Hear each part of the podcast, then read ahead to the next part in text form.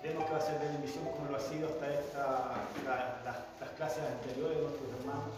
Eh, estamos tocando casi el mismo tema, eh, el sacrificio final de Cristo.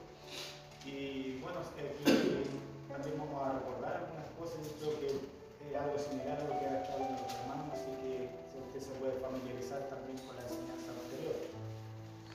Eh, creo que hermano nos permite ir a nosotros detrás de una obra muy gloriosa, que es la obra de nuestro Señor Jesucristo, de lo que el Señor hizo, de ese sacrificio perfecto de Cristo en la cruz del Calvario. Y si usted recuerda, hermano, el escritor de esta carta nos ha hablado cómo Jesucristo es superior a todo. No hay nada que sea superior a nuestro Señor Jesucristo. Recuerde usted que al principio, cuando estudiamos, eh, decía que Jesucristo era superior a los ángeles, superior a Abraham, superior a Moisés, superior a Aarón, superior al sacerdocio levítico. Es decir, el Señor Jesucristo es superior a todas aquellas cosas. A todas las cuestiones de los rituales, sacrificios que se hacían en el antiguo pacto, Cristo es superior. Y en la última parte de esta carta hemos visto cómo Cristo tiene un mayor sacerdocio que el sacerdocio que tenían los judíos. ¿Cuál era el sacerdocio de los judíos? El sacerdocio levítico de Aarón era sumo sacerdote y después su familia, sus hijos, que continuaron una vez que, él ya falleció. Por lo tanto, podemos darnos cuenta que el sacerdocio de Jesucristo era superior totalmente a ese sacerdocio. Porque no era un sacerdocio, recordemos que él no pertenecía a la tribu de Leví, sino a la tribu de Judá. Por lo tanto, el sacerdocio de Cristo fue según el orden de Melquisedec, como lo vimos anteriormente, y ese sacerdocio era mucho mayor que el levítico pues era más antiguo también. Además, ese sacerdocio ministraba bajo un mejor pacto.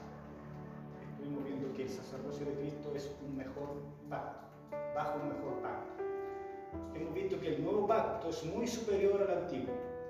Ahora, ¿en qué? Vamos a hacer un pequeño resumen, hermano, para que vamos en el tema nuevamente. No olvidemos aquellas cosas que estudiamos anteriormente porque son importantes y relevantes para que no perder de vista lo que es el estudio de Hebreo.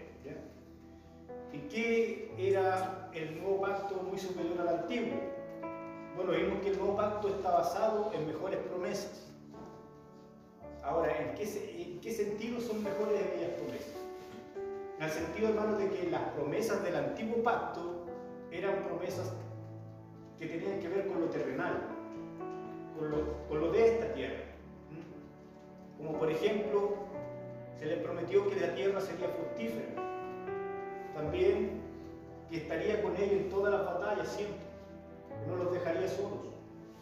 Serían prosperados y Dios se encargaría de sustentarlos siempre, como lo hizo en el desierto con el maná, con la carne, las codornices. Siempre Dios estaba proveyendo la necesidad del pueblo. Esas eran promesas que el Señor le dio a los israelitas en el antiguo pacto. ¿Y por qué las promesas nuevas del nuevo pacto son superiores? Son superiores porque estas promesas no son terrenales, no tienen que ver con lo terrenal, sino con lo celestial. Tenemos también algunos ejemplos de esto, que dice que Él enviaría el consolador y colocaría su espíritu dentro de nosotros.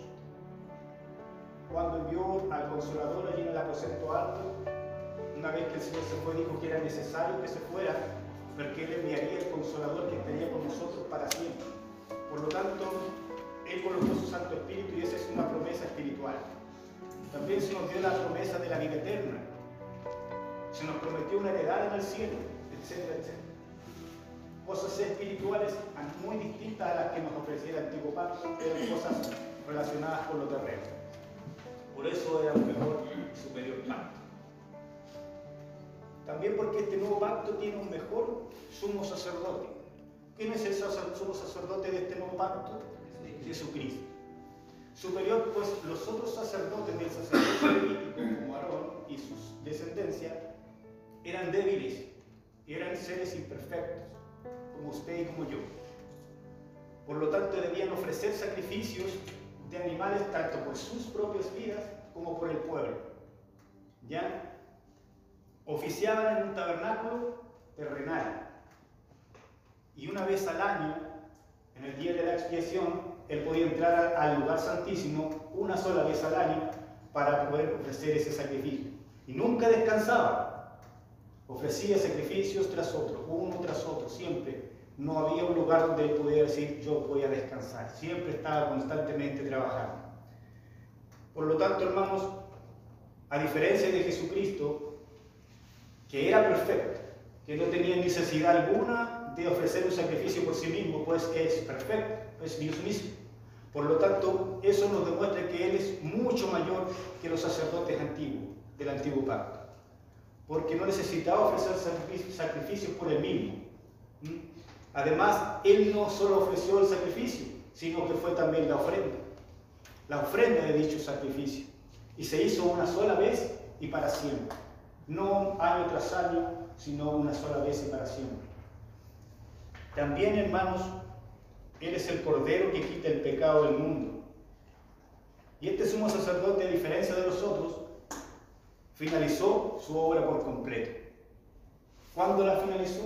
Cuando estuvo en la cruz y dijo, consumado es, allí el Señor finalizó su obra. Ascendió a los cielos, entró al lugar santísimo, a la presencia misma de Dios, y hoy se encuentra sentado a la diestra del Padre intercediendo por cada uno de nosotros.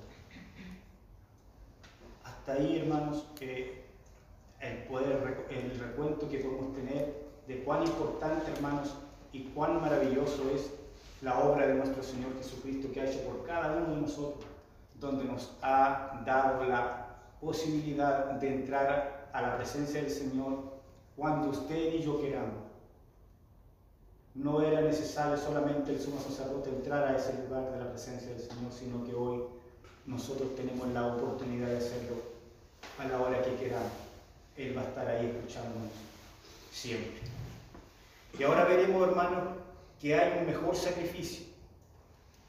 Vemos que el autor quiere resumir el tema central del libro y por eso él repite algunos de los puntos. Yo decía el pastor en el video en audio, decía que cuando alguien, eh, la Biblia repite algo es porque quiere enfatizar algo.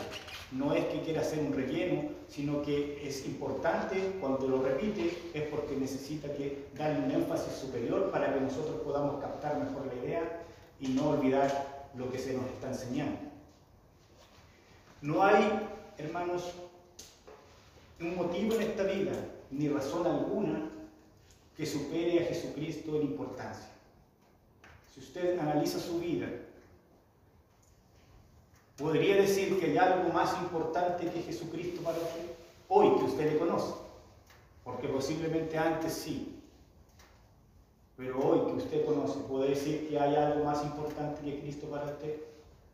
Yo creo que de los que estamos acá no lo vamos a decir de esa forma, porque sabemos que Cristo es lo más importante para nuestra vida y siempre debe ser así. Por sobre todas las cosas que podamos tener o que podamos experimentar, Cristo es superior a todo. No es el dinero. Para muchos sí, pero para nosotros los creyentes no puede ser de esa forma. Tampoco la fama, ni ninguna de aquellas cosas, no. No existe nada que se pueda comparar a haber conocido a Cristo Jesús.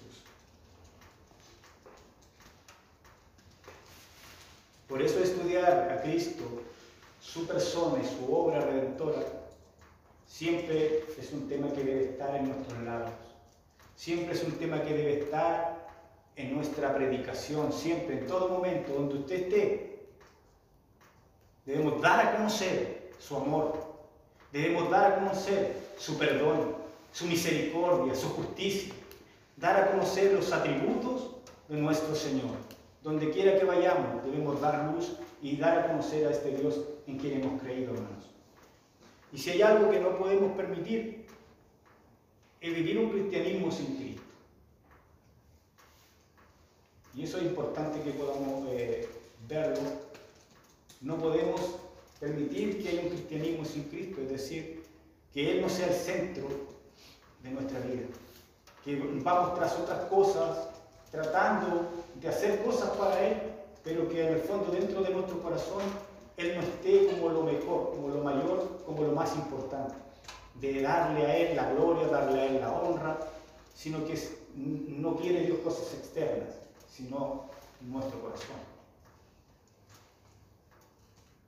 Él es el centro de la historia de la redención, como Pablo lo dice en Romanos capítulo 8, versículo 34. Dice, ¿quién es el que condenará?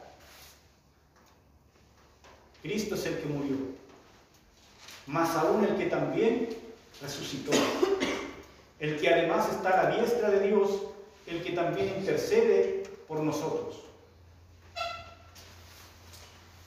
Ahora, pues ninguna condenación hay para los que están en Cristo Jesús. Romanos. Romanos 8. 34. ¿Por qué dice que no hay ninguna condenación para los que están en Cristo Jesús? Porque ya nuestros pecados han sido perdonados. Porque Él nos ha justificado. Él nos predestinó, Él nos eligió, como decía nuestro hermano el otro día en el estudio, de antemano. Estamos en Cristo. Y si estamos en Cristo ya no hay condenación. Por lo tanto, usted puede vivir tranquilo. No con ese temor a perder la salvación, sino que usted ya ha sido lavado, transformado, redimido, y el Espíritu Santo que mora en usted es la garantía de que usted es un salvo. Por lo tanto, hermano, debemos vivir confiadamente de que Cristo es el Señor de nuestras vidas y de que el día que nosotros nos vamos de acá, nos vamos a su presencia. No debe existir duda de aquello y podemos vivir confiados y tranquilos descansando en la obra de Cristo, no en nuestros méritos, pues la obra de Cristo es la que nos hace aceptos delante del Padre. Como dice Pablo en Filipenses, para mí el vivir es Cristo y el morir es ganancia. ¿Había seguridad en el apóstol? Por supuesto que sí. Para mí el vivir es Cristo y el morir es ganancia. Estoy puesto en estrecho, no sé si partir de estar con Cristo o quedarme aquí por causa de ustedes. Ambas cosas para Él eran buenas. Qué seguridad, hermano, qué seguridad de salvación, qué seguridad de un hombre que sabía en quien había creído, que Dios no lo iba a desamparar, que Dios no lo iba a abandonar, que aún más allá de la muerte estaría con Él. Hermano, eso debe estar en nosotros. Esas cosas deben estar en nosotros. Esa seguridad, esa confianza. Dios quiere que así sea. Que podamos tener esa confianza que tenía el apóstol Pablo. Él es todo en su vida, era lo que quería decir Pablo. Para él no, no estaba pegado a cosas terrenales. Su vida era Cristo. Así debiera ser cada uno de nosotros. No, me acordé del pastor por Washington, me quedó marcada una frase que dice que una vez alguien le preguntó después de una prédica, eh, Paul le dice, eh, o sea que Cristo es lo más importante que tenemos. A lo que el pastor le responde, eh, no, no es lo más importante que tenemos, es lo único No, que tenemos. Yeah.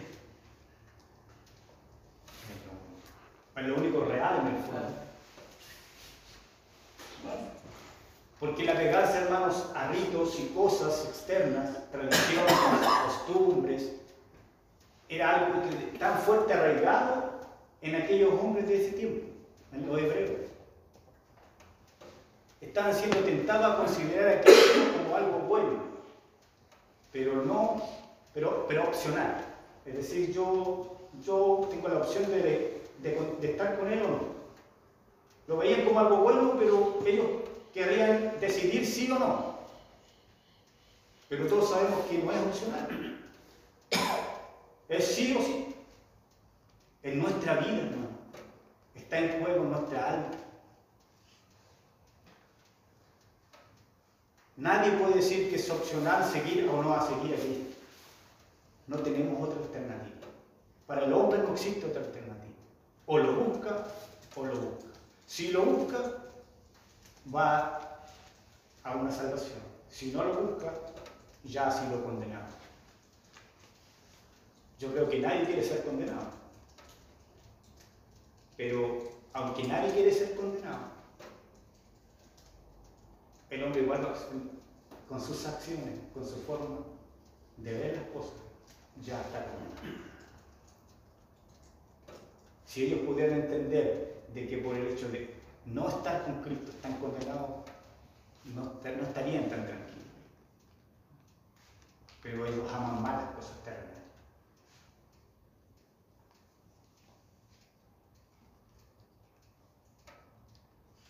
Estaban siendo tentados, como hizo, a ver algo como opcional el seguir a Cristo, como si todas sus tradiciones fueran suficientes, lo que ellos tenían en ese tiempo, para llevar a cabo la vida que agrada a Dios. Es decir, ellos creían que con lo que ellos hacían, agradaban a Dios. ¿Mm? Creían que estaban bien con las cosas que ellos hacían, que eso era suficiente para estar a cuenta con Dios. Pero aquí el autor les hace ver que no es así que hay algo más. Y así como ocurrió en aquellos tiempos con aquellos hombres, a nosotros nos puede suceder lo mismo en este tiempo. Podemos pretender vivir la vida cristiana sin tener a Cristo. Apegado a tradiciones y costumbres que no conducen a nada. Separados de Cristo sin considerar lo que Él ha hecho por nosotros realmente. Piensa un momento, hermano, ¿qué ha hecho Cristo por usted hasta hoy? Otro día nuestro hermano nos hablaba sobre eso. Eso significa creer en Él. Cuando logramos entender lo que Él ha hecho por nosotros. Nos hizo pensar un buen momento, ¿se acuerdan? Y nuevamente sale a, la, a, colación esta pregunta de otra forma, pero es lo mismo. ¿Qué ha hecho Cristo por nosotros? Nos ha perdonado, nos ha transformado, ha puesto su Santo Espíritu en nosotros, ha hecho de nosotros nueva criatura. Hoy ya no pertenecemos al, al mundo, sino que pertenecemos a Cristo. Y nuestra vida debe reflejar eso, debe reflejar de que ya no somos como antes éramos, sino que hay algo nuevo. Y eso que Dios ha colocado, yo lo debo valorar. Él me eligió, Él te eligió, hermano, Él te eligió, hermano. Valóralo. Vive como lo que eres, un ciudadano del cielo. Eso es lo que somos. Estamos pisando tierra, pero en el fondo nosotros somos de arriba. No permitamos que este mundo nos moldee, no permitamos que este mundo nos absorba con sus tradiciones, con sus costumbres y, veamos lo que realmente somos. Pensemos que realmente estamos en esta tierra, pero no somos de acá. Porque cuando usted muera, va a llegar a su verdadero hogar. Y no está. Como dice el estudio en sí, lo de arriba es lo verdadero. Esto es un sombra, ¿sí? Para corregir el error, el autor, hermanos, les escribe este libro y les dice, fuera de, fuera de Cristo no hay salvación. La salvación no está en la Virgen María, ni en San Judas Tadeo, ni en San Sebastián, como muchos creen. La salvación no está en esas cosas. La salvación está solamente en Jesucristo. El único mediador entre Dios y los hombres, Jesucristo. Hermano, eso, grabémoslo muy bien en nuestras mentes. El único camino al Padre, Jesucristo. Y solo en Él hay salvación. No hay esperanza para el pecador sin Cristo. Nosotros podemos caer en lo mismo si consideramos las cosas secundarias del cristianismo y las tomamos como si fueran lo más importante. Y el pastor daba ahí en, el, unos ejemplos de ver cosas que se hacen en las iglesias, donde se da énfasis a unas cosas como si fueran eso lo principal, como si eso fuera lo más relevante, pero no es así. Ninguna de los rituales o costumbres de las iglesias son más relevantes que buscar a Cristo en espíritu y en verdad. Esas cosas son secundarias, todo lo que podemos llegar a ser nosotros. No debemos alejarnos nunca del tema central que es Jesucristo. Eso debemos tener claro. Y alejarnos de Cristo y de la supremacía de Cristo en nuestra vida solamente va a ocasionar destrucción en lo que nosotros profesamos ser o en lo que nosotros profesamos creer. Va a anular todo lo demás. Va a ocasionar que Cristo sea rebajado y no podemos permitir aquello. Él debe estar en el nivel y en el lugar que corresponde a nuestra vida. Ahora, ¿de qué vuelve a hablarnos el autor, hermano? En esta sección que vamos a ver, de que hay un mejor sacrificio. El gran sacrificio final de Cristo. El poder de la cruz. Qué maravilloso, hermano. El poder de la cruz. Sin cruz no hay salvación. Allí el Señor dio su vida por ti, hermano, dio su vida por mí. El Señor allí entregó su ser por amor a nosotros. Todo el contenido legal y profético del Antiguo Testamento está allí. Y nos señalaba dos cosas. La primera, hermanos, que la primera venida de Cristo en la cual Él haría el sacrificio por los pecados. Recordemos que en la primera venida, cuando vino en carne, Él rindió y dio su vida en la cruz del Calvario. Ahora, cuando Él venga por segunda vez, será la gran consumación de la redención para dar paso a la vida celestial, a una vida gloriosa arriba en el cielo. Bueno, que muchos dicen, no saben si es arriba o acá en la tierra, eso está dividido, pero el Señor sabe que eso es lo importante, hermano. Si desciende acá o es arriba, Dios sabe todas las cosas. La redención que da paso a la vida celestial a todos aquellos que fueron salvados y lavados por la sangre de Cristo.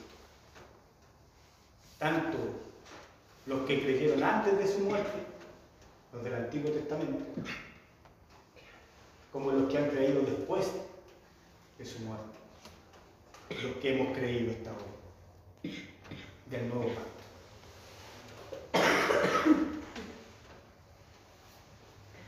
Lo primero que hace el autor es reiterar la ineficacia de los múltiples sacrificios pasados. Versículo 1 del capítulo 10 de Hebreos dice, vamos a ver si lo vi lo tengo acá, ¿Me ha visto? Porque la ley teniendo la sombra de los bienes venideros, no la imagen misma de las cosas, nunca puede por los mismos sacrificios que se ofrecen continuamente cada año a ser perfectos a los que se acercan. De otra manera, cesarían de ofrecerse, pues los que tributan este culto limpios una vez no tendríais más conciencia de pecado. Nos ha venido hablando, hermanos, el autor de que el santuario terrenal, donde se oficiaban eh, los rituales, aquel antiguo pacto, era una sombra de las cosas celestiales. El tabernáculo que nos mostraba nuestro hermano en una, en, una fotografía es solamente una sombra de lo que está arriba. Pero sabemos que lo real es lo de. Esto acá es algo que se pasa con el tiempo y se acaba. Como ese santuario terrenal tenía que purificarse con sangre y el celestial también con sangre, pero con una sangre mucho mayor. ¿Cuál es esa sangre? Es la sangre de Cristo. Una sangre sin mancha. No podía ser cualquier sangre. Tenía que ser la sangre del Hijo de Dios. Un ser perfecto, sin errores, sin falta. Cuán importante, hermanos, es entender esto. Ahora nos dice que la ley, es decir, todo lo que concierne el antiguo pacto, es solo una sombra de los bienes venideros no la imagen misma de las cosas. La ley, o sea, no solo los asuntos del tabernáculo, no solo los utensilios, no solo la imagen del tabernáculo superior, sino que nos dice que además todo lo de la ley realmente es una sombra de los bienes venideros. Veamos lo que dice el apóstol Pablo en Colosenses 2. Colosenses 2, 16 y 17.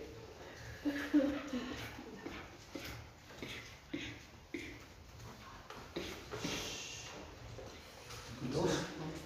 Colosenses 2, 16 al 17.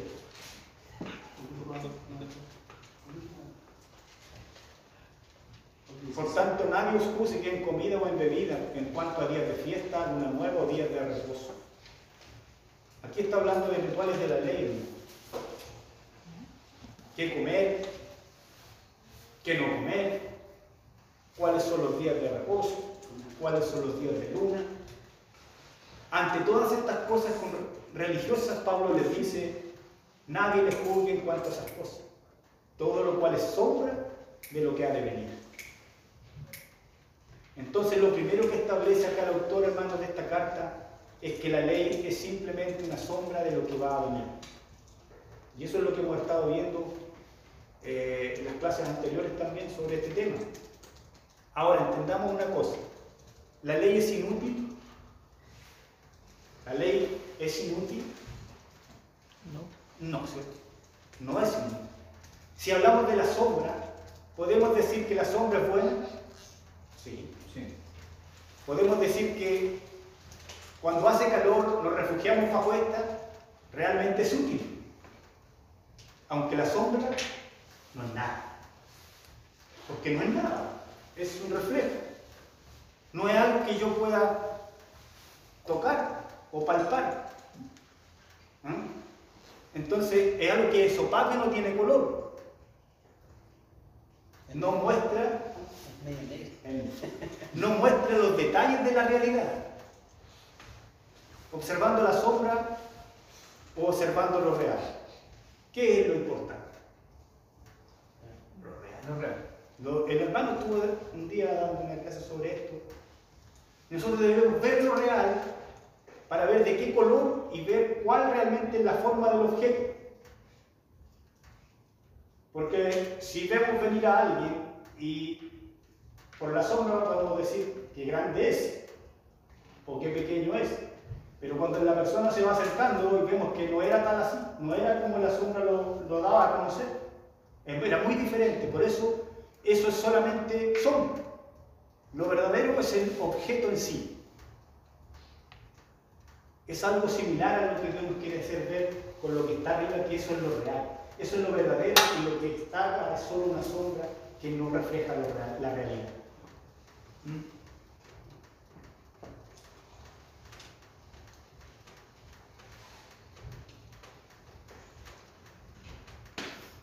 En la sombra hay distorsión.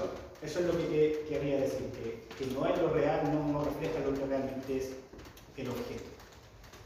Y es simplemente el espacio que queda entre el sol y el objeto.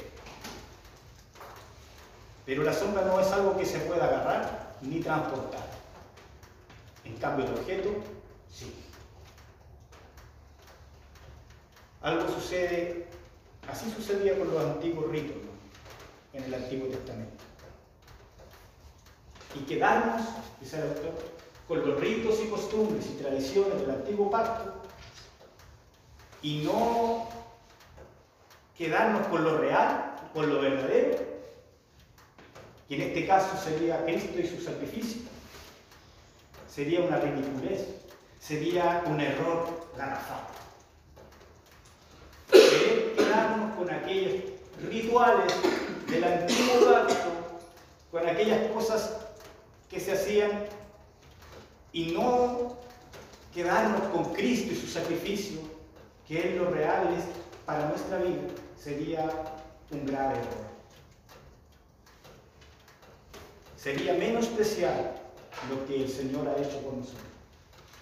Y eso es grave. Es grave. Después de haber conocido y haber costado todas las bendiciones, pensar en retroceder es grave. No quedarnos con la realidad, sino quedarnos con la sombra es una locura.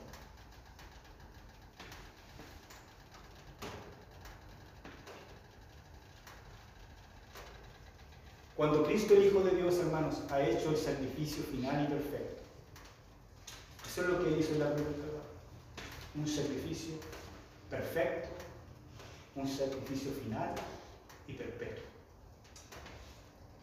Una sola vez y para siempre.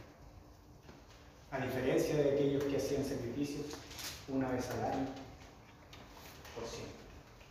Gran diferencia. Las hombres reflejaba los sacrificios de los animales.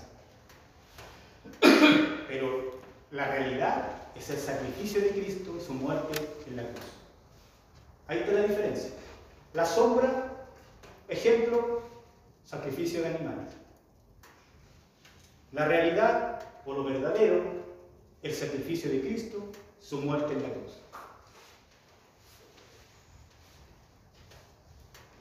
¿Y qué nos indica entonces que los sacrificios del Antiguo Testamento eran solo una sombra?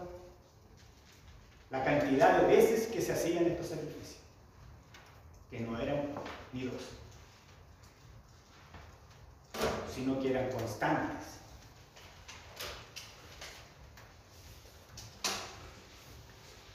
¿Qué nos indica esto? Que estos sacrificios no podían cumplir lo que podían entender algunos de aquellos lectores que realmente la limpieza no era algo completo con esos sacrificios. Había que seguir ofreciendo uno tras otro, uno tras otro. En cambio, el sacrificio de Cristo es completo. Solo una vez. Y suficiente.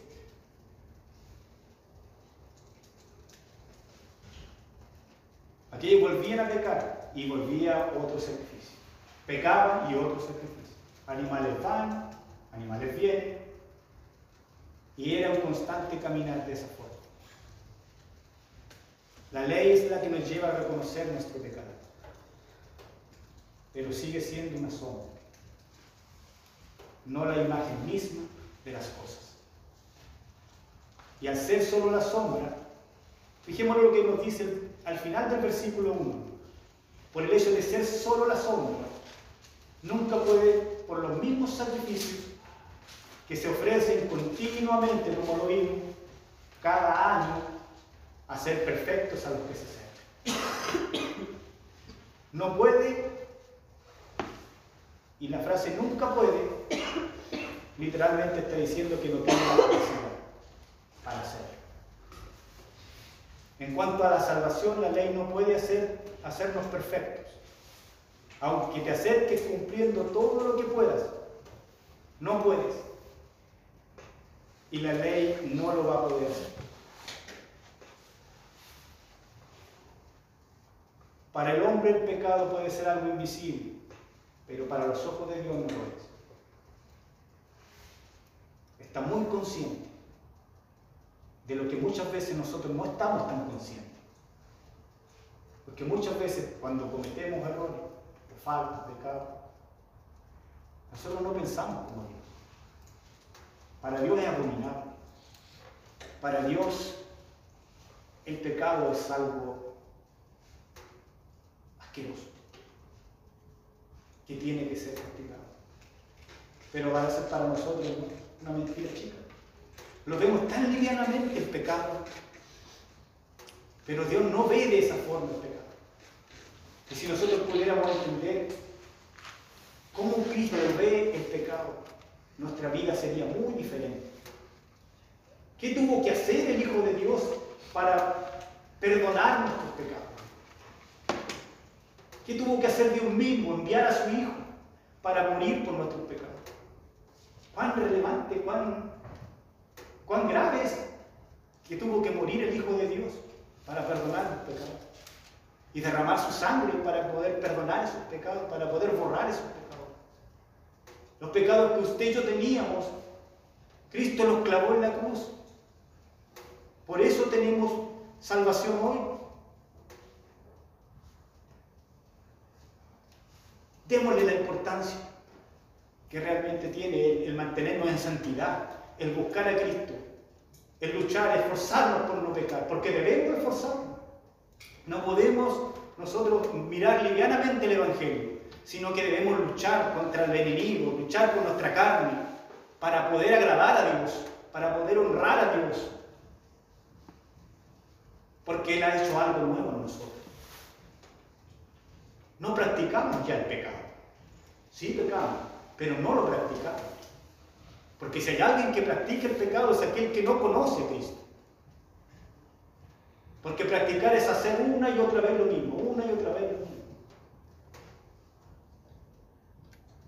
Demostremos quiénes somos, ciudadanos del cielo, hijos de Dios, comprados a precio de sangre. El pecado causa separación entre Dios y el hombre.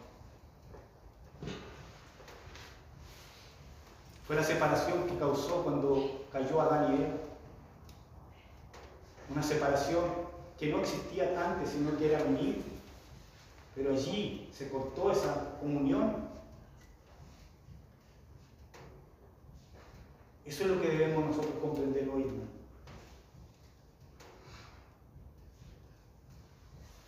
Hermano, ahí me estaba pensando en lo que recién te dijo y no lo había visto yo nunca de esta manera. Eh, cuando nosotros contemplamos el sacrificio de Cristo, nosotros debiéramos eh, contemplar lo grave que es nuestro pecado. Nosotros muchas veces sabemos que el pecado es algo grave, sabemos que algo es abominable a los ojos de Dios. Eh, pero nosotros no sopesamos en, nuestro, en nuestra conciencia o en nuestro entender la gravedad del pecado. ¿Y cómo nosotros vemos esa gravedad? Al ver a Cristo como el único medio que nos liberta del pecado, digamos, el Hijo de Dios, Dios mismo, entregándose en sacrificio para perdonar esa gravedad que era mi pecado. Sí, estaba, escuché un día un colega en la mensaje de Pastor parece que se lo envió usted.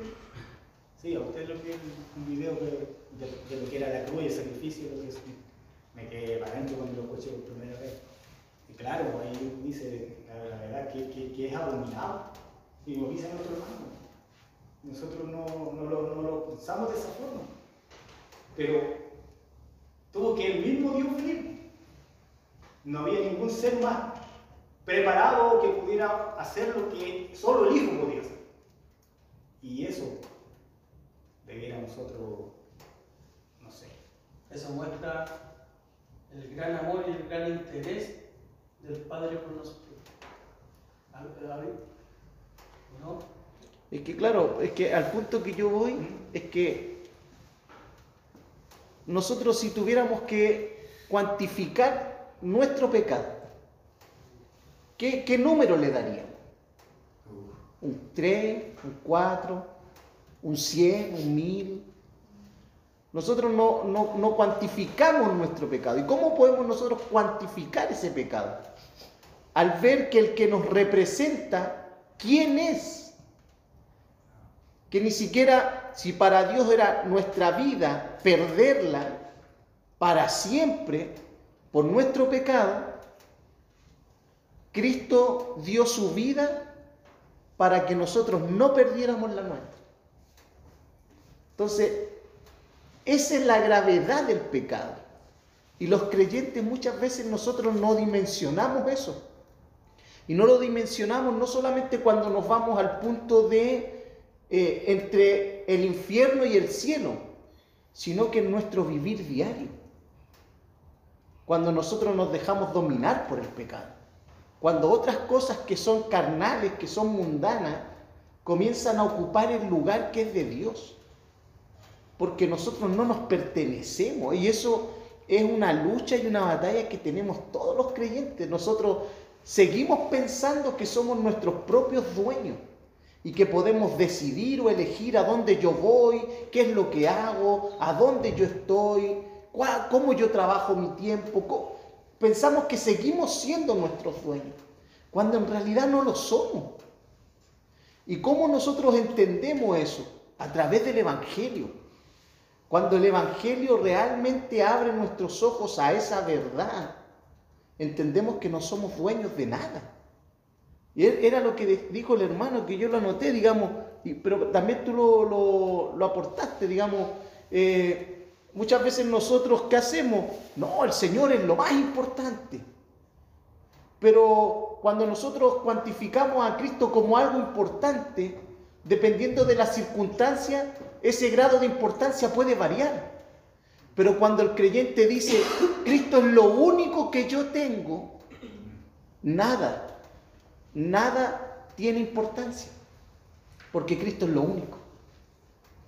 Entonces nosotros lo vemos en nuestra vida diaria, en nuestras elecciones en nuestras decisiones diarias, que muchas veces se comparte a través de la enseñanza, a través de la predicación. Nuestras elecciones que son tan básicas como un día como hoy. Nosotros a veces decimos, si una clase más, pero es nuestra elección. Nosotros elegimos y cuando el hermano daba la clase, yo me acordé de un ejemplo que el Señor le da cuando estaba Marta con su hermana.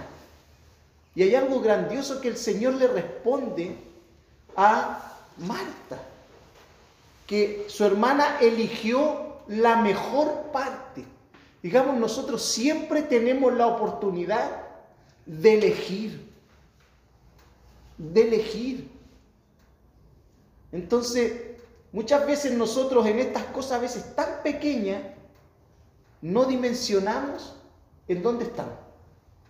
Entonces, por eso el Evangelio en muchos, en muchos creyentes no toma el impacto y la fuerza en la vida cristiana.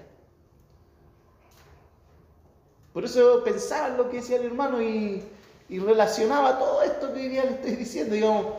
Cuando el Evangelio realmente nosotros lo dimensionamos que lo que nosotros somos sin Cristo es tan grande, tan pecaminoso, es tan horroroso, que lo único que tenemos es Cristo.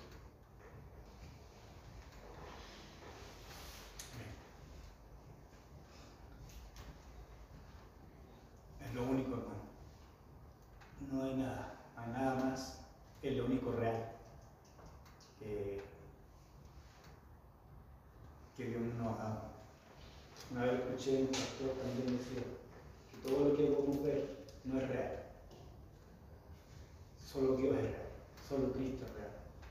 Y me llamó mucho la atención porque él expresaba incluso con las cosas que, que tenemos a mi alrededor, todo va a perecer, solo permanecerá Él para siempre. Él permanece para siempre. Por eso, hermano, como decía el hermano, como decía yo también, el, lo horrendo que es el pecado para Dios, que tuvo que él mismo dar su vida para permanecer ese pecado que para nosotros muchas veces no es tan grande. La indiferencia, a ver, la indiferencia, el, el, querer conocer a Dios como lo que hoy estamos haciendo, el ser indiferente a eso, ante Dios pecado. Sí. sí, porque estamos siendo indiferentes ante Él. Muchas veces nosotros creemos que somos indiferentes a las personas. Eh, hermano, si uno se pone a pensar, alguien dijo el Evangelio no es un juego. Como decía usted hermano decía que uno peca por acción y por omisión. Y a veces uno piensa que solamente por lo que hago. Y me más, me adelanté, me adelanté al 26, es duro. El versículo 26. Claro, porque una de las cosas que el Evangelio que nosotros no lo consideramos así, pero es que es el Evangelio, digamos, ¿cómo nosotros aplicamos lo que el Señor Jesús dijo?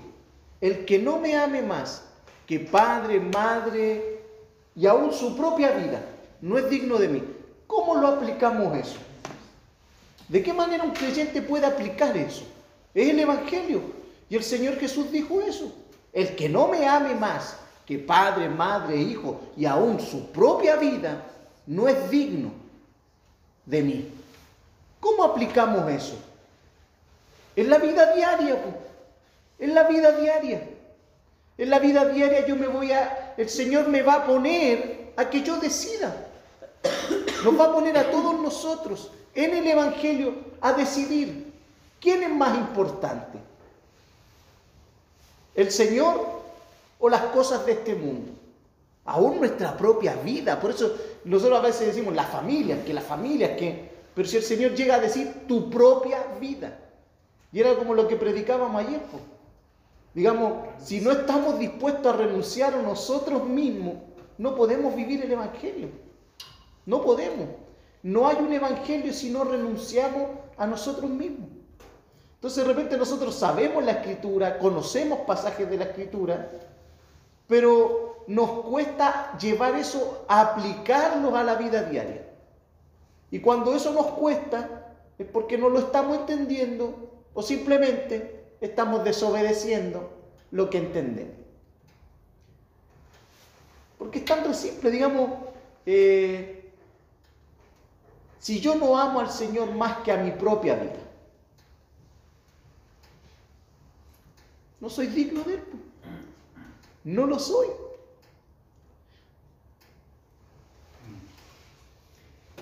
Acordando del versículo, el que quiere venir en de mí, niegue a sí mismo. Tome su cruz cada día y sígame. Escuchar pastor Sugel decía que al decir eh, tome su cruz, era como decir tome su silla eléctrica y muera y siga. Eso sí. Que era un- el medio para morir. Entonces, como decía el otro hermano, cuando él dijo, eh, ¿cómo, cómo, ¿cuál era la pregunta que hizo? ¿Cómo, lo vemos? ¿Cómo aplicamos? Me mente lo que había dicho anteriormente, cuando dice que no nos pertenecemos. O sea, ahí eso lo, lo explica todo. No, no, no, yo no soy propio mío, es él mi dueño. Entonces, él puede hacer lo que quiere de mí. Así debiera ser. Y ahí donde nosotros podemos ver, yo lo iba a compartir hoy día y no lo quise compartir, un video sobre Policarpo, uno de los últimos mártires que hubo en la iglesia primitiva, en el 150 y tanto que eh, Policarpo perdió su vida por el Evangelio. Y uno, se pregunta por ¿qué, qué sucedió en la vida de estos mártires. Un apóstol Pedro, un apóstol Pablo, un- Santiago. ¿Y cuántos otros discípulos del Señor que prefirieron ir a un circo romano, que prefirieron ser ellos antorchas humanas para aprender las calles de Roma por su fe? Digamos, ¿a qué punto realmente caló el Evangelio en sus vidas? Y que nosotros muchas veces cuando nos presentamos ante el Evangelio, o viene alguien y viene alguien y te dice, hermano, ¿qué te pasa? No, si yo sé que estoy bien, tranquilo. O de repente la gente quiere decirte que no, ellos saben que están claritos, pero tú ves sus vidas y no están, no, están más perdidos que el teniente bello. Entonces, ¿qué, qué sucede? Digamos, si nosotros tuviéramos que enfrentar aquello, ¿a, qué punto llegarían? ¿A qué punto llegaríamos con nuestra vida? ¿Realmente nuestra vida la consideramos nada con tal de ganar a Cristo? Por eso Pablo, es, que es tremendo, porque Pablo dice, sea que viva, sea que muera, yo soy del Señor. Entonces, el Evangelio realmente se convierte en poder de Dios cuando el Evangelio comienza a ser una importancia en la vida del creyente. Y como vuelvo a repetir, a veces en pequeñas cosas no somos fieles, difícilmente en cosas mayores seremos fieles. Imagínense si no somos fieles a una clase como hoy, no somos fieles a perder el frío, no somos eh, fieles a cosas que, que puedan suceder en nuestro día. ¿Cómo seremos fieles si alguien atenta con nuestra vida y nos haga renunciar a nuestra fe? Si no fuimos capaces de renunciar al frío, no fuimos capaces de renunciar al cansancio, no fuimos capaces de negarnos a estas cosas, ¿Cómo nos vamos a negar a nuestra vida si alguien nos atenta por nuestra fe, nuestra propia vida? No estamos preparados. No lo estaríamos. Bueno, gracias. Sí, Que en muchas ocasiones pasa lo mismo. yo quería tocar ahí, eh, pues la importancia de, de estos estudios y de sacarle el jugo y aprender de. Porque en, en mi caso particular, por ejemplo, eh, en mis oraciones, hablar de mis oraciones, eh, tengo dos puntos. Eh, en mis oraciones personales, yo le da gracias a Dios por la salud mía, de mi familia, el pan, la vida, la salud, la salud del perro, el gato, la gallina, o sea, por todo lo que yo tenía alrededor, por todo. Y cada cosa eh, tengo que dar gracias. Pues. Si bien eh, entiendo que hay que hacerlo, pero al ir entendiendo, al ir entendiendo esto, eh, entiendo que, o sea, los beneficios no es solo la salud y tener al y al perro, sino que eh, son mucho más bendecidos. Porque yo estaba muerto y ahora tengo vida. O sea, es una cosa tremenda, pues, yo, que yo caminaba como muerto y cómo, cómo era eso. O sea, empiezo a entender cosas que yo tengo que vivir como ciudadano del cielo. O sea, no me tengo que aferrar a, a esto, lo, lo terrenal. Entonces ya mis oraciones han empezado a cambiar. A cambiar porque eh, se me está viendo una visión que yo antes no, yo la desconocía. Eh, otro, el segundo punto, es que nosotros muchas veces, eh, lo hemos conversado alguna vez, y nosotros queremos, eh, miramos acá como salen los, los profetas que salían por el mundo y todo, y nosotros queremos poco menos que salir a conquistar el mundo y cambiar a los demás y todo lo que significa. Pero esto se trata, yo lo, lo veo así, que esto se trata eh, de nuestra propia vida, con las cosas pequeñas, las cosas diarias de nuestra vida, de nuestro entorno. Porque es la forma, como decía nuestro hermano, de, de, de aprender y llevar a la práctica del Evangelio. Si lo ponemos a hablar, lo llenamos de palabrería, al final no nos sirve, porque nosotros en cada día, en cada momento estamos en, en alguna disyuntiva de tomar decisiones. Y eso, en sus pequeños detalles, van a ir marcando un- una línea. Puedo decirlo ahora mismo, eh, a mí se me cruzó por la cabeza, hace frío. Y Franco salió de la camioneta y como vaya a ir a Paloma, así. Y, y tengo grabada la, la pregunta que hizo mi hermano en el estudio de Barona. La lucha cuando uno es que voy a ir de malas ganas, ¿no? Y, y el hermano siempre "Oye, pero si hay que ir porque la lucha es contra la carne. Entonces ahora, cada vez que pasa alguna, alguna pensamiento así mente, no, eh, esa lucha la tengo que ganar yo. Tengo que ir, yo tengo que hacer esto. Porque se me viene a la mente que estoy en una lucha constante y conmigo mismo. Entonces, son pequeñas cosas que van a ir marcando eh, el camino. Así lo, así lo había pensado mientras hablaba hermano que lo que nos pasa a nosotros muchas veces es que no estamos dispuestos a sufrir por la causa de Cristo. Cualquier cosa eh, nos amedrenta.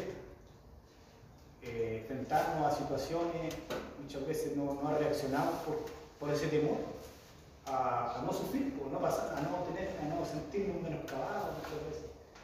Pero aquellos hombres, como decía nuestro hermano, daban su vida, daban su vida en, en aquellos, en aquellos momentos de cuántos de los mismos discípulos murieron de formas crueles eh, por amor a su Señor. Y es el mismo Dios que tenemos nosotros, hermano. Quizás no estuvimos cara a cara con Él, no lo vimos, pero por la fe es el mismo Dios que tenían ellos, ellos nosotros lo tenemos. Y podemos esforzarnos por buscar a Cristo, por sufrir por su causa, porque somos bienaventurados, si así es, dice la palabra. Los que buscan, los- porque esos, de esos es el reino. No solo dice, dice un versículo que no solamente se nos dio el privilegio de, De creer. de creer, sino de que suframos por él. Es un privilegio, pero nadie quiere sufrir y ese es el problema. Cuando salimos allá y en diversas pruebas, ¿qué dice la palabra? Gózate. Pero ¿qué hace uno? Se bajonea, se entristece, se angustia. Cuando tenemos un Padre todopoderoso que nos va a socorrer, que va a estar ahí para fortalecer. Yo creo que eso es una de las cosas que, que vivimos nosotros como, como hijos en este tiempo, de que nos falta valor, nos darnos más por el Señor. Pero eso Dios lo va, si lo pedimos, lo va a esa valentía para servirle. pero para conformidad, a lo mejor de, nosotros mismos, porque muchas veces nosotros a igual pensamos y decimos, pero que ya como, ya, ya se puede decir que a lo mejor ya no. ¿Qué más pudimos hacer? Eh, en serio, uno puede hacerse la pregunta, ¿qué más? ¿Qué? Pero el hecho de estar en todas estas cosas, igual uno cuando pasan otras, otras cosas, uno se da cuenta que esto ha servido mucho. Yo estos días atrás me, me tocó vivir un, momento bien especial.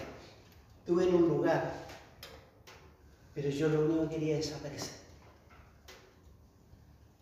Entonces, ¿por qué me encontraba que no pertenecía a eso? Y no es porque yo sea un santo, no. Pero ahí me di cuenta que todo lo que uno hoy está aprendiendo lo hace separarse de, muchas cosas que, que ahí se da cuenta que no debe estar. Yo me sentí muy condenado, aunque parece que todo el mundo me estaba observando. Eh, y ahí he dado gracias a Dios después solo, silencio, porque yo no debería estar. A ver, hermano, ay, hijo de- lo anoté mientras con- hab- hablaban los hermanos, todo. Se bajó el fuego, mano. Vemos una forma eficiente de apagar el fuego. Claro, nosotros vemos como algo muy difícil de alcanzar, de, vi- de vivir lo que los mismos apóstoles vivieron, de, estar dispuestos a dar su vida por la causa de Cristo.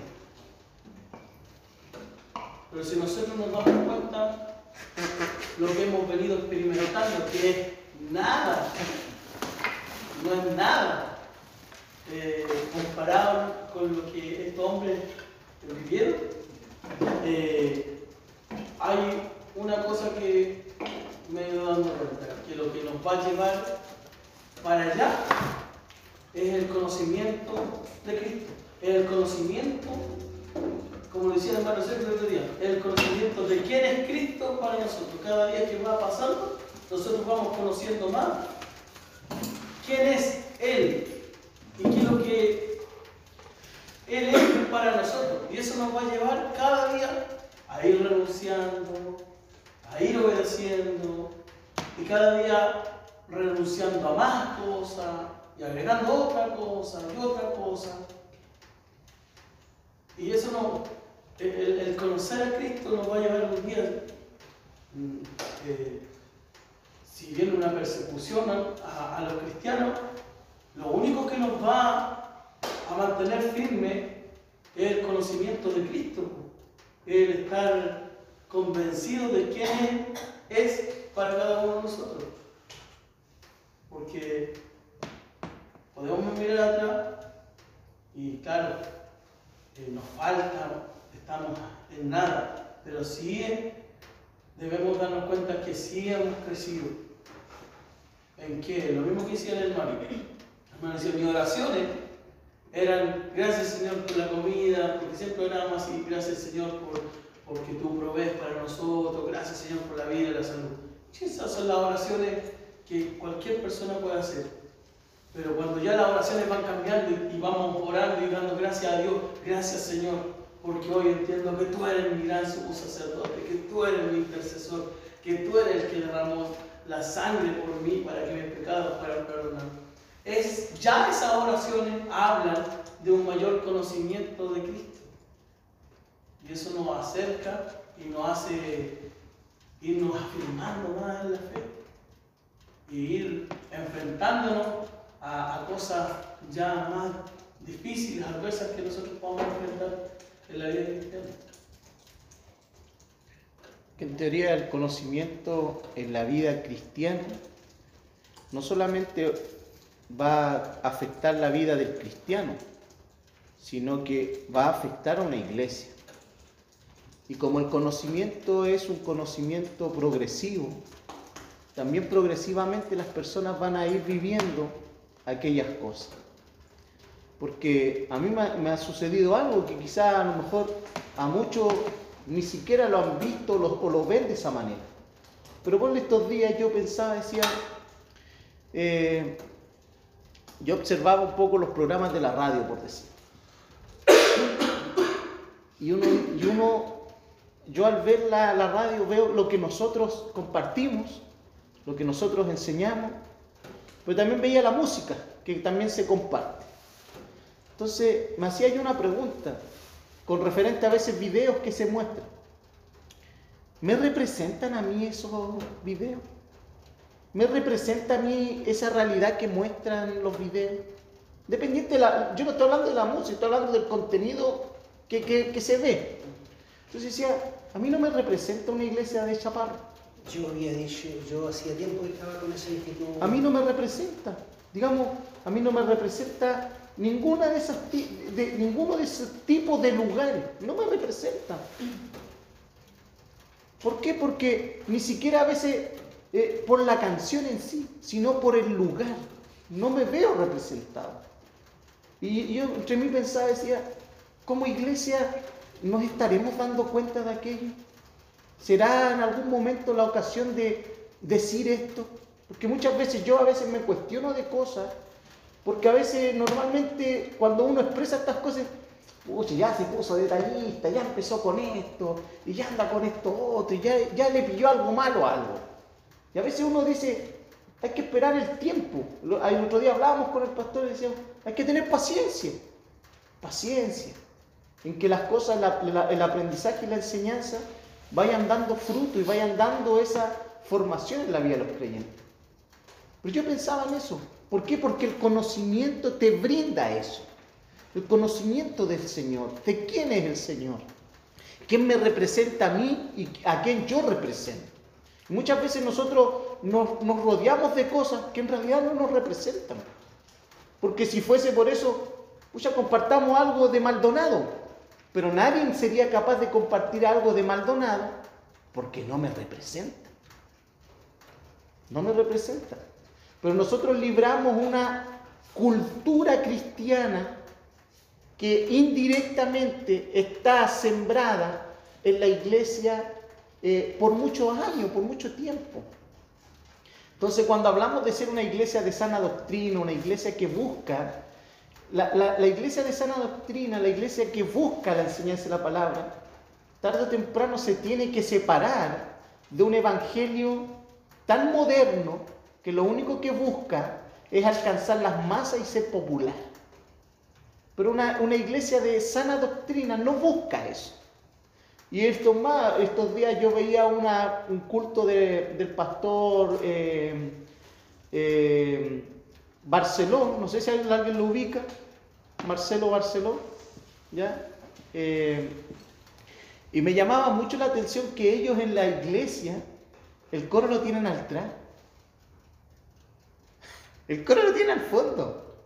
Y toda la gente mirando hacia el púlpito nomás. Digamos, ¿quién es el centro del culto? El púlpito, digamos, porque el púlpito representa a quién? La Dios, la palabra, la enseñanza. Todo lo demás no tiene mayor significado. Entonces, uno dice, ¿qué, qué sería una realidad así nuestra en una iglesia, digamos? Que no haya nada arriba. ¿Nos afectaría culturalmente? Claro que sí. ¿Cuándo eso dejaría de afectarnos? Con un mayor conocimiento, con una mayor revelación de la palabra en, nuestra, nuestro entender. De que cada día la palabra, cada día el conocimiento de Dios nos haga ver, ¿no? Que siempre la palabra lo más importante es Dios, es Cristo. Lo que hablábamos recién, Él es lo único. Lo demás es secundario, es terciario, no, no tiene mayor relevancia. Entonces decimos, ¿no deja de ser importante? Sí, no deja de ser importante. Pero ¿cómo lo hacía una iglesia primitiva? ¿Cómo lo hacía? ¿Cómo cantaban a Dios? ¿Cómo adoraban a Dios? Yo me imagino la iglesia primitiva en ese tiempo muy parecida a lo que nosotros vivimos en estos tiempos. En los tiempos estudio bíblico, en los tiempos de reunión de.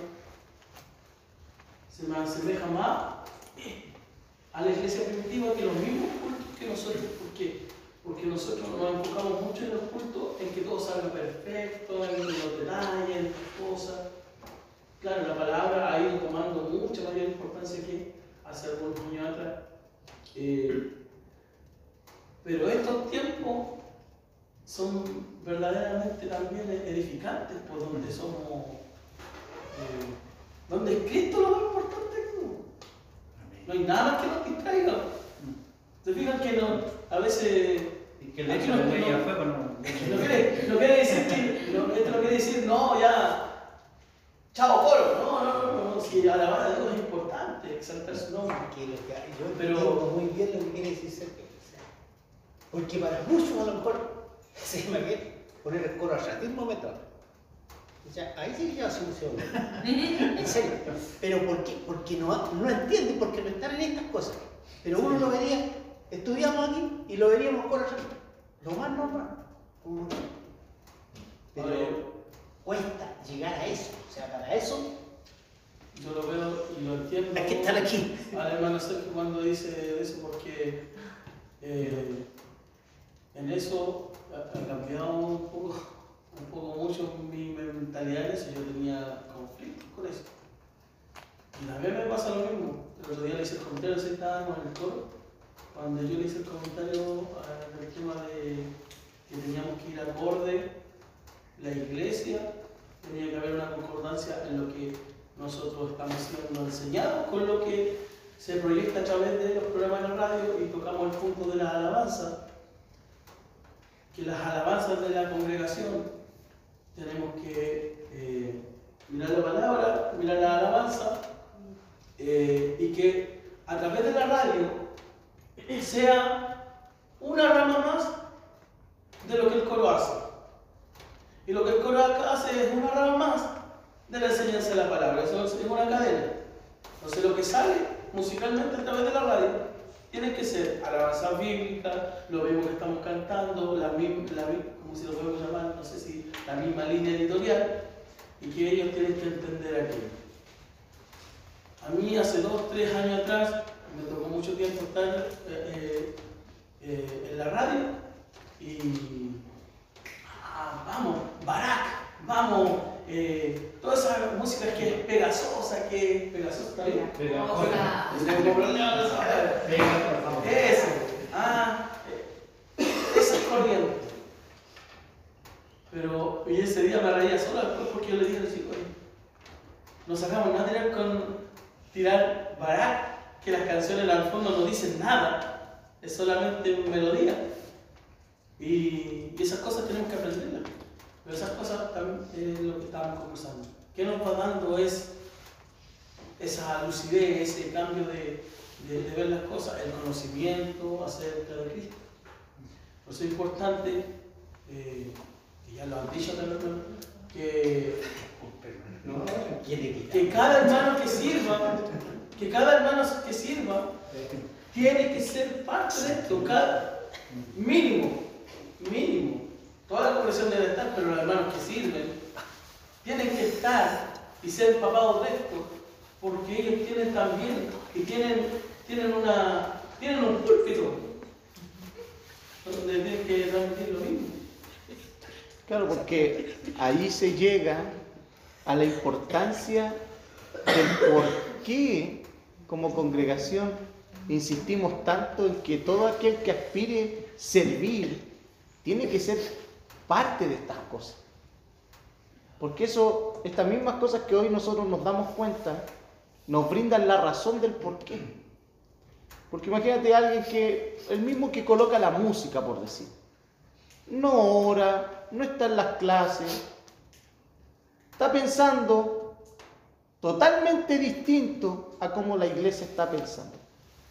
Pero él tiene la oportunidad de poder transmitir lo que él piensa o las cosas que a él lo mueven, pero que no representan a la iglesia. ¿Por qué? Porque él no está siendo parte del cuerpo. Él no está siendo parte de la iglesia. Está dentro de, del templo, dentro del edificio, pero no está dentro del cuerpo. Entonces eso, a nosotros, ¿qué nos tiene que llevar? A una insistencia, digamos, hermano, tú tienes que estar.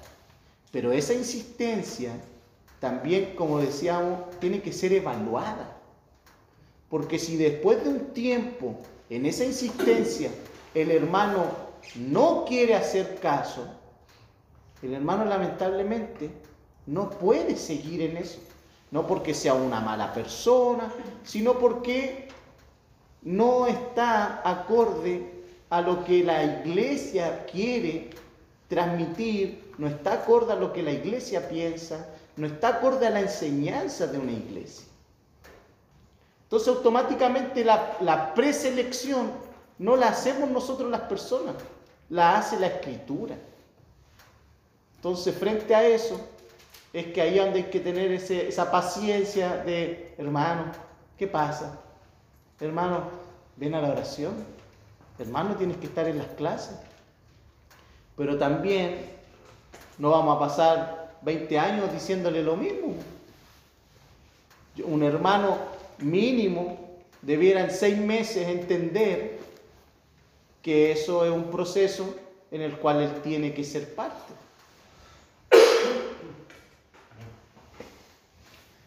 No, eso es edificante.